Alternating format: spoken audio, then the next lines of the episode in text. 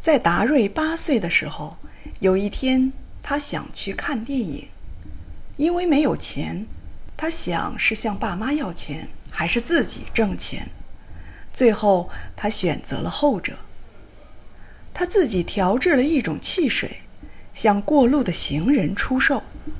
可那时正是寒冷的冬天，没有人买，只有两个人例外：他的爸爸和妈妈。他偶然有一个和非常成功的商人谈话的机会。当他对商人讲述了自己的破产史后，商人给了他两个重要的建议：一是尝试为别人解决一个难题；二是把精力集中在你知道的、你会的和你拥有的东西上。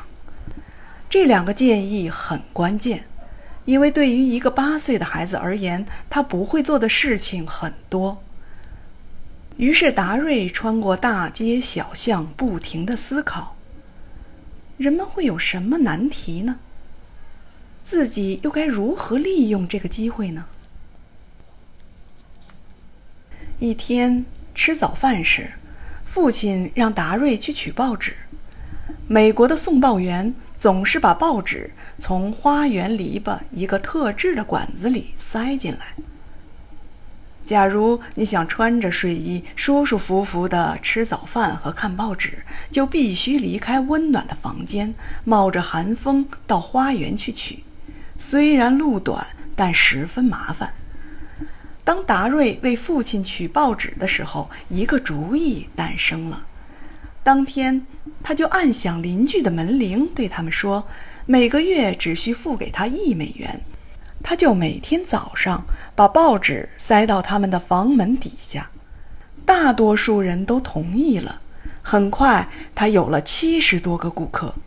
一个月后，当他拿到自己赚的钱时，觉得自己简直是飞上了天。很快，他又有了新的机会。他让他的顾客每天把垃圾袋放在门前。然后由他早上运到垃圾桶里，每个月加一美元。之后，他还想出了许多孩子赚钱的方法，并把它集结成书，书名为《儿童赚钱的二百五十个主意》。为此，达瑞十二岁时就成了畅销书作家。十五岁有了自己的谈话节目，十七岁就拥有了几百万美元。